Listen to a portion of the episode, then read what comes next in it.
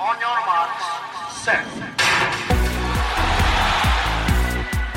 Bonjour à tous et à toutes, je suis Annabelle Rollin, bienvenue dans On Your Marks, le nouveau podcast athlétisme de l'équipe. On a tous hâte de voir les finales du 100 mètres aux Jeux Olympiques de Tokyo, mais il y a un truc quand même qui va nous faire bizarre, c'est que contrairement aux trois dernières éditions, ah, on ne sait pas qui va gagner. Usain Bolt a pris sa retraite en 2017 et depuis, le 100 mètres se cherche un successeur. On croyait tenir un patron en Christian Coleman, champion du monde 2019, recordman du monde du 60 mètres, mais l'Américain n'est pas souvent chez lui quand les contrôleurs viennent toquer à la porte. Résultat, il est suspendu pour trois no-shows. Bye bye Tokyo. De toute façon, c'est pas simple de reprendre la succession. Bolt était une star de l'athlétisme, mais aussi une star tout court qui prenait une grande place médiatique. Être champion olympique cet été peut-il suffire pour prendre le relève? On va en discuter avec mes invités. Aujourd'hui, nous retrouvons Jean-Denis Cocard, reporter à l'équipe et spécialiste de l'athlétisme. Bienvenue Jean-Denis. Bonjour Annabelle. Stéphane Kohler qui a couvert les Jeux de Rio en 2016 et suit pour l'équipe les flèches américaines. Bienvenue Stéphane. Merci, bonjour. Et enfin notre ancien recordman de France du 100 mètres, Ronald Pognon, qui a côtoyé nombre de sprinteurs jamaïcains et américains pendant sa carrière. Merci d'être avec nous Ronald. Bonjour Annabelle. Messieurs, à vos marques. Chaud devant, on est quelques semaines après les sélections américaines et jamaïcaines, les deux nations qui règnent sur la ligne droite depuis des décennies. Forcément, s'il faut chercher un successeur à Usain Bolt, c'est par là qu'on va regarder. Bon, je pense quand même qu'il faut faire un petit rappel avant de commencer sur la carrière de Bolt. Côté piste, c'est 8 titres olympiques, 9, s'il n'avait pas été déchu de celui du 4 x 100 mètres en 2008 après le contrôle positif d'un de ses coéquipiers.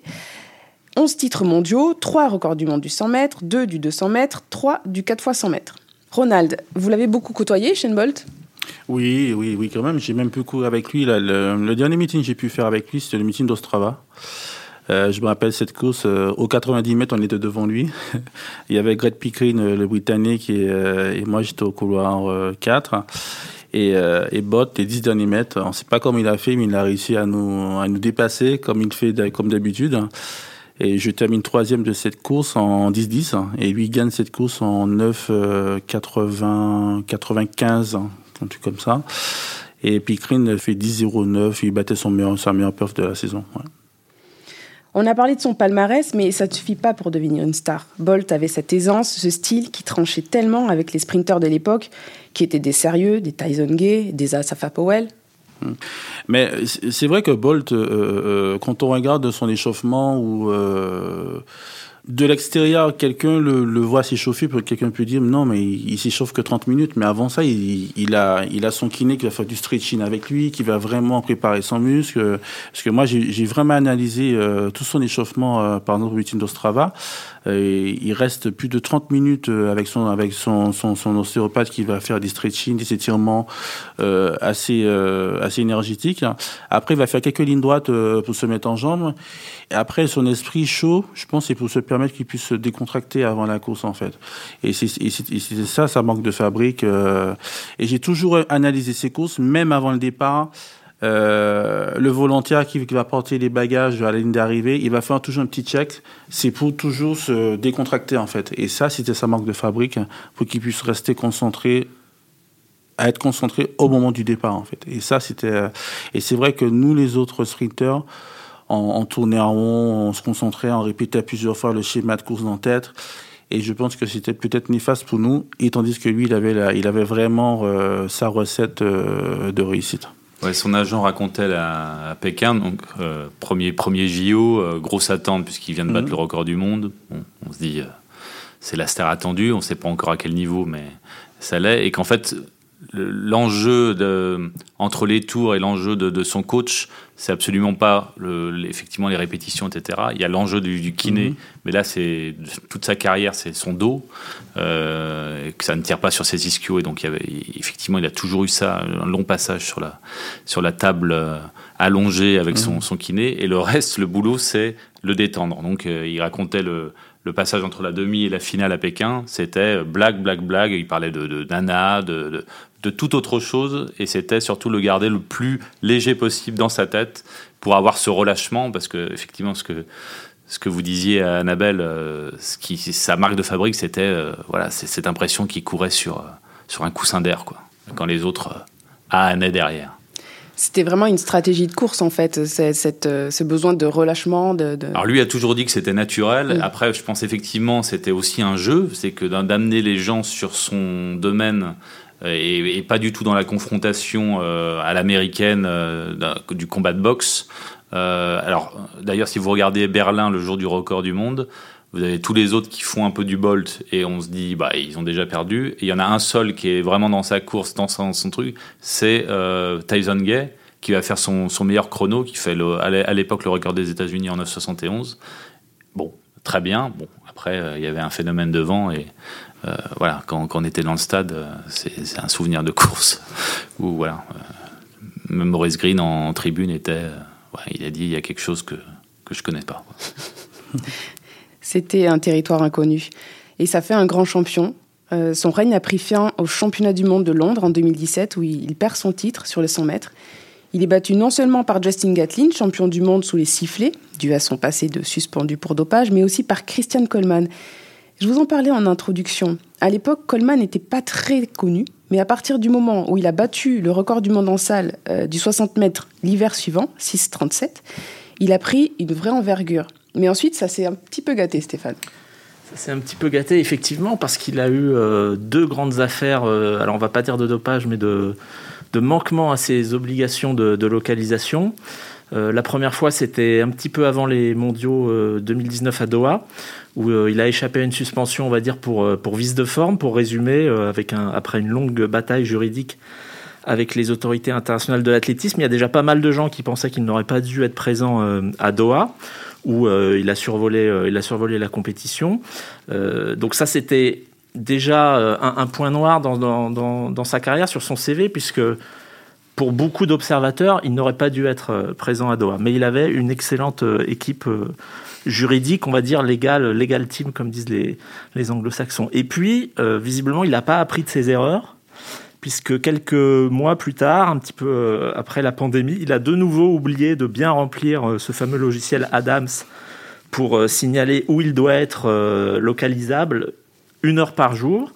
Et voilà, une affaire très similaire à la, précédente, avec notamment une croquignolesque excuse vraie ou fausse, je sais pas, de, de course de Noël faite au, au, shopping mall près de chez lui. Il a même gardé le, le ticket de caisse du, fast-food Chipotle pour prouver sa, bonne foi. Mais toujours est-il que cette fois, eh ben, il, est, il, est, il, a été suspendu deux ans. Euh, il a fait appel devant le, tribunal arbitral du sport qui a réduit sa suspension à 18 mois. Donc ça veut dire qu'il ne sera pas à Tokyo et qu'effectivement, euh, il laisse euh, la succession de Bolt encore plus ouverte qu'elle n'était auparavant. Exactement, il laisse le champ libre notamment à ses compatriotes. Trayvon Bromell, Ronnie Baker et Fred Kerley, qui, seront, euh, qui représenteront les États-Unis euh, sur le 100 mètres. C'était assez dense d'ailleurs, ces, sélections américaines, Stéphane. Oui, c'était, c'était surtout l'occasion de savoir si Trayvon Bromell allait enfin euh, en finir avec un cycle terrible depuis finalement 5 ans, puisqu'on se souvient de, de l'image de, sa chaise roulante euh, à Rio après le relais 4 x 100, puisqu'il s'était euh, blessé quelques semaines avant les Jeux au tendon d'Achille. Il avait quand même euh, forcé dessus pour, pour courir en individuel et en relais. Ça a craqué. derrière, il a, il a pratiquement connu trois saisons blanches, on va dire, avec des hauts et des bas, mais surtout des bas. Il a changé de, de, coach. Il est passé dans le groupe incroyable de Rana Rider où il y a pratiquement tous les meilleurs sprinteurs du monde. Et depuis l'an dernier, en fin de compte, il est revenu à son niveau de 2015-2016 quand il avait explosé. Mais il fallait évidemment confirmer au, trials ce qu'il a fait en s'imposant quand même avec une, belle marge sur un, sur un duo, euh, on va dire, un petit peu inattendu, puisqu'on attendait Gatlin forcément. Et euh, il n'y aura pas de Gatlin au jeu. Il y aura effectivement Ronnie Baker qui se qualifie pour son premier grand championnat. Et également Fred Curley, euh, haute surprise, puisque c'était surtout un coureur de 400 à la base. Et euh, il n'y aura pas non plus Noah Lyles qui, était, euh, qui visait euh, un podium, enfin en tout cas en doublé au moins 100 mètres, 200 mètres au jeu, qui avait de, beaux arguments, mais cette année il n'a pas vraiment été très saignant, en tout cas sur, sur la ligne droite. Sur le 200 mètres, oui. Oui, Noah Lyles avait dit après Doha, où il avait gagné sur 200, qu'à Tokyo il viserait le doublé. en 2019 et même en 2020, il avait donné des gages très rassurants sur 100 mètres. Et là, depuis quelques mois, même sur les petits meetings américains avant les sélections, on sentait qu'il n'y était pas trop. On s'est dit, bon, peut-être qu'il se réserve pour tout donner aux, sélections à, Eugene. Et c'est pas passé non plus. Et euh, sur 200 mètres, il n'a pas non plus survolé les, tours euh, en série ou en demi. Mais en finale, bon, on a retrouvé le, vrai Lies. Mais effectivement, même dans l'esprit du grand public américain, peut-être pas grand public, parce que l'athlète a du mal à percer au niveau du grand public, mais Lyles c'était euh, était euh, l'image du sprint US, euh, celui qu'on attendait pour un triplé, 100 mètres, 200 mètres, 4 fois 100. Et finalement, pas de Lyle sur 100. Il y aura Trevon Bromel avec une histoire euh, euh, extrêmement intéressante de, de blessures. Euh, de rédemption, ils adorent de rédemption. Ça, donc les Américains aiment bien ça. Ça se double aussi d'une le fait est que Trevon Bromel est extrêmement euh, religieux, très croyant. Il, euh, il évoque ça dans, euh, on va dire, 8 réponses sur 10. c'est peut-être un petit peu lassant en, interview, mais voilà, on sent qu'il est vraiment en mission et lui explique qu'en fait, il est, il est pas responsable de ce qu'il fait sur la piste, que tout est déjà écrit, prévu. Donc on va voir quel est le scénario à Tokyo. Alors cette série de podcasts est autour du 100 mètres, mais quand on parle de Bolt et de ses héritiers, on ne peut pas occulter le 200 mètres. Et sur cette distance, il y a un petit jeune qui a été canon à Eugene, Stéphane. Oui, il s'appelle Erion Knighton, il a 17 ans, il est euh, lycéen à Tampa en Floride. Euh, C'est que sa troisième saison pleine d'athlétisme. Et auparavant, il se destinait plutôt au foot US. Euh, sa vitesse était plutôt destinée au foot US. Il avait des offres, des gros programmes universitaires euh, américain et un peu contre toute attente parce que quand vous avez des grosses offres d'universités américaines en foot US, ça veut dire que vous avez de bonnes probabilités derrière de faire une carrière en NFL où vous gagnez euh, des millions et des millions. Là, il a fait le choix de l'athlète. Et pour l'instant, ça lui donne raison, puisque depuis quelques semaines, à chaque course, il descend son, son chrono. Il a battu d'abord le record cadet de Bolt, puis pendant les sélections US, le record junior. Et là, il a couru en 1984. Il a terminé troisième de la finale des Trials, ce qui va faire de lui le plus jeune athlète masculin américain au jeu depuis 1964. Ouais, c'est costaud. Vous l'avez vu courir, euh, Ronald Oui, j'ai vu sa course. En plus, euh, il fait 19,84 avec le plus mauvais temps de, temps de réaction. Alors du coup, moi, je, je pense que euh, pour les JO, il va encore euh, descendre son chrono. Je pense peut-être aux alentours de, 10, de 19, 60, 70, 75 par là, parce qu'il a des capacités pour.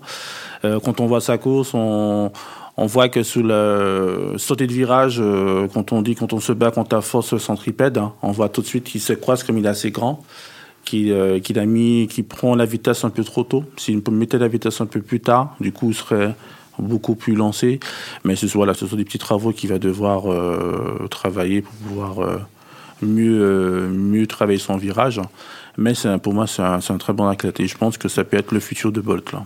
Et ce qui, est, ce qui est intéressant, bon alors on va pas le comparer à Bolt tout de suite, mais il est très grand, il fait 1,91, euh, il fait 77 kilos, donc pour l'instant il n'a pas fait encore un gros travail de, de muscu, ce qui est quand même logique à 17 ans. Et on se dit qu'avec euh, seulement deux ans, deux ans et demi d'athlète dans les jambes, peu de muscu, arriver déjà à des, à des chronos pareils. Sur 100 mètres, je crois que ça va un peu moins vite, il est autour de 10, 20, 10, 30, quelque chose comme ça. Donc là, il se concentre sur le, sur le 200. J'ai oublié de préciser qu'il est passé pro euh, très jeune aussi, un, un équipementier très célèbre euh, avec trois bandes qui a, qui a misé sur lui. Donc, euh, donc voilà, il va forcément euh, être euh, tranquille au niveau, au niveau financier. Le, sponsor a dit qu'il allait, qu'il allait financer ses études quand il aura le temps un petit peu de, se consacrer à, à, ça. Mais effectivement, pour l'instant, là, on dit souvent qu'il y a des phénomènes américains tous les, tous les six mois, tous les, mais lui, on a l'impression qu'on va en entendre parler pendant un moment. Alors, si on parle autant du sprint américain, c'est que du côté de la Jamaïque, ben, c'est plus trop ça. Chez les hommes, le niveau s'est délité. Le premier Jamaïcain dans les bilans mondiaux cette année, c'est Johan Blake, pas un jeune premier, 16e avec 9,98, un chrono qu'il a fait en plus euh, le week-end euh, en demi, euh, le week-end dernier en demi des, des, des sélections jamaïcaines. en finale, c'est Taekwondo Tracy qui s'est imposé en 10-0-0. Bon, Blake, le soufflet est un peu retombé. on y a cru à ses débuts, Jean-Denis, dans les années 2010. Ah bah on y a cru, oui. C'est en 2012, il tape Bolt sur 100 et 200 en sélection. Mm -hmm. Et d'ailleurs, c'est toute l'histoire de des Jeux de, de, Londres où, euh, où c'est la seule fois où effectivement on s'est posé la question vraiment est-ce que Bolt va être battu et pas seulement est-ce que Bolt va battre un record? Euh, bon euh, Bolt avait répondu de façon assez impressionnante à Londres mais oui c'était un vrai dauphin c'était le successeur désigné. Ensuite il a eu une, gros, une grosse blessure et depuis bah, il est devenu un un bon lambda, mais bon, un, sprinter lambda. Et effectivement, derrière, la, relève n'est pas venue quoi, chez, les, hommes, parce que chez les femmes, euh, le, sprint jamaïcain arrive avec de, gros atouts et de grosses euh, ambitions. Euh, sur 100 mètres, mais chez les hommes, effectivement, s'il y a un Jamaïcain en finale, je pense que ce sera, c'est pas gagné quoi. Alors ça semble fou, puisque euh, époque Bolt, c'était euh, les trois Jamaïcains, euh, voilà. Mais bon, voilà, la, génération Powell Bolt est finie, Blake est plutôt sur la fin et la relève n'arrive pas. euh, Ils ont eu quelques jeunes prometteurs, mais pareil, qui sont blessés ou un peu perdus. Bolt disait qu'ils n'étaient pas, des fous d'entraînement et qu'ils s'étaient peut-être aussi un peu cru arriver avant de, démarrer. Donc, là, on a du mal à, à se dire que ce ne sera pas un Américain qui sera sacré et qui reprendra le flambeau euh, perdu en 2004 euh, au jeu. Euh, après, même dans le monde, enfin voilà, sur le 100 mètres, il y a Bromel qui a donné des, garanties. Derrière, derrière c'est assez flou, quoi. Alors Jean-Denis, vous avez fait quasiment la même carrière que Bolt. hein. Vous avez couvert les Jeux de Pékin, Londres et Rio sur l'athlétisme. On parle des héritiers de Bolt, mais en fait, l'héritage de Bolt, c'est quoi? À L'héritage de Bolt, c'est peut-être Kerley, euh, voilà, qui est un coureur de 400, un grand, etc., et qui euh, s'est dit tiens, je vais faire un peu de 100 mètres pour travailler ma vitesse, et qui euh, et qui est aux sélections et aux sélections américaines qui sont pas les moins relevées du monde, euh, décroche sa place sur 100 mètres. Donc voilà, je pense qu'il a ouvert peut-être le champ de des, des très grands que avant on disait bon bah voilà, toi ça sera 200, 400, et puis euh, et puis euh, voilà, maintenant ils se disent peut-être que euh, si j'ai quelques qualités en, sortie de start, je peux, je peux essayer de faire du, du 100 mètres. Et puis après, l'hé- l'héritage, c'est bah, euh, le charisme, c'est effectivement l'ambiance qu'il a mis et le show qui, et l'attention qu'il a porté sur l'athlétisme. Alors, comme le disait Stéphane, euh, sur l'athlétisme aux grandes compétitions, parce que malheureusement en meeting, euh, la- l'attention est quand même bien moindre, et pas seulement aux États-Unis, mais sur les grandes compétitions, on, venait voir Bolt, et alors c'est bien quand on a 40 ans, mais euh, voilà, moi j'ai un fils, et ben, il a commencé l'athlétisme parce que euh, Bolt le faisait rêver, quoi. Le mec, il était sympa, il avait du charisme, il était rigolo, et puis il était tellement beau à voir. C'est un peu comme euh, en France, euh, Marie-Jo, euh, euh, voilà, donnait envie de faire de l'athlétisme dans les années 90 parce que vous voyez un, un phénomène de grâce et de d'efficacité qui, qui est sur la plus belle scène qui est celle des Jeux. Euh, donc, euh, donc je pense qu'il a, il a donné quelques vocations. Souvent, les athlètes n'aiment pas quand on leur demande s'ils seront le ou la prochaine Usain Bolt. Donc j'ai une question euh, presque philosophique. Est-ce que l'athlète a vraiment besoin d'un successeur à Bolt? J'aimerais avoir vos avis. Non, Bolt, euh, oui, ils en ont besoin. Ils ont besoin d'une superstar, quoi. C'est un sport. euh, Alors, c'est un sport qui est très dense. euh, voilà, les, les sélections américaines, euh, quasiment à tout- toutes les disciplines, on a vu des perfs historiques. Alors, une nouvelle fois avec l'interrogation de la part technologique dans ces dans ces perfs, mais voilà, il y a une grosse densité. Mais il n'y a pas une superstar qui incarne. Et c'est l'athlétisme n'est pas un sport suffisamment fort médiatiquement euh, pour se passer d'une superstar qui le, qui le tire vers le haut. Alors, la difficulté quand il y avait Bolt, c'est qu'il y avait une superstar et qui, a un peu mis sous le, sous le boisseau tous les autres. Et Shellyan Fraser, qui est une énorme championne, euh, le, vit au quotidien, euh, l'a vécu au quotidien en Jamaïque. Mais au niveau mondial, oui, on a besoin. ben voilà, quand il y avait Bolt, il y avait de l'attention et il y avait l'attention de gens qui ne suivent pas l'athlète. Et là, là, on a que des, pour l'instant, euh, que des stars qui, qui parlent aux spécialistes d'athlètes, qui malheureusement sont de moins en moins nombreux dans le monde. Les, les fans d'athlètes purs, je pense que c'est une, communauté, une communauté qui, qui diminue. Donc on aurait, je pense que l'athlète a besoin d'une superstar qui transcende ça et qui parle au grand public.